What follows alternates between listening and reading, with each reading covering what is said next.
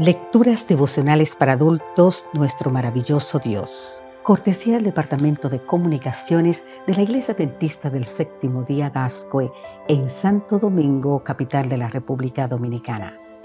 En la voz de Sarat Arias. Hoy, 3 de enero, el guion. Segunda de Corintios capítulo 5, el versículo 17 nos dice, si alguno está en Cristo, nueva criatura es las cosas viejas pasaron, todas son hechas nuevas. De verdad, ¿quién recuerda los discursos de graduación? Esta pregunta vino a mi mente cuando leí un artículo en el que la autora Jean Morricone relataba la experiencia que vivió mientras escuchaba precisamente un discurso de graduación del octavo grado.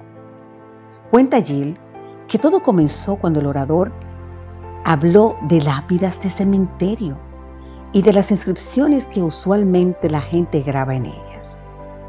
Esto no es usual, pensó ella.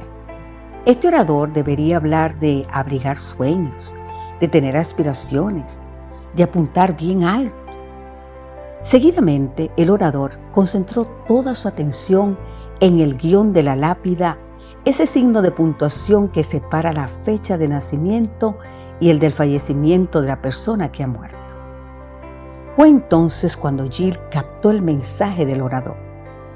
El guion, esa rayita aparentemente insignificante, representa todo cuanto ocurre entre el momento de nuestro nacimiento y el fin de nuestra vida.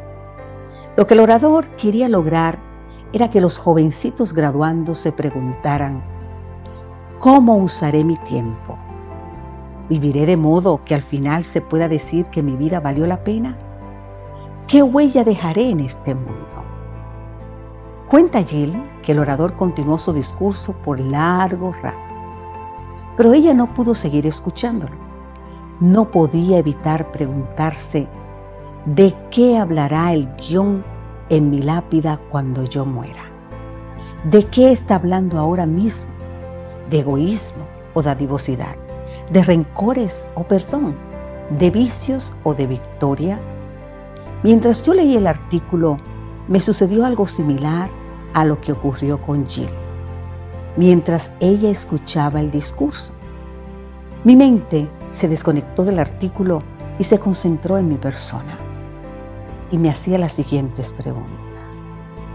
¿De qué habla el guion de mi vida? ¿Qué dice en cuanto a la clase de esposo, de padre, de amigo, de cristiano que soy? ¿Habla de mi gloria? ¿De mi gloria personal o de la gloria de Dios? Ahora bien, querida amiga, querido amigo, ¿y el guion de tu vida? ¿De qué habla? He aquí una buena noticia para comenzar este nuevo día y también el nuevo año.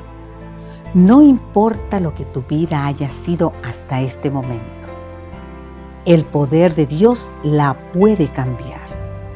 Si al mirar hacia atrás solo ves caídas y fracasos, recuerda que Dios tiene poder para hacer nuevas todas las cosas.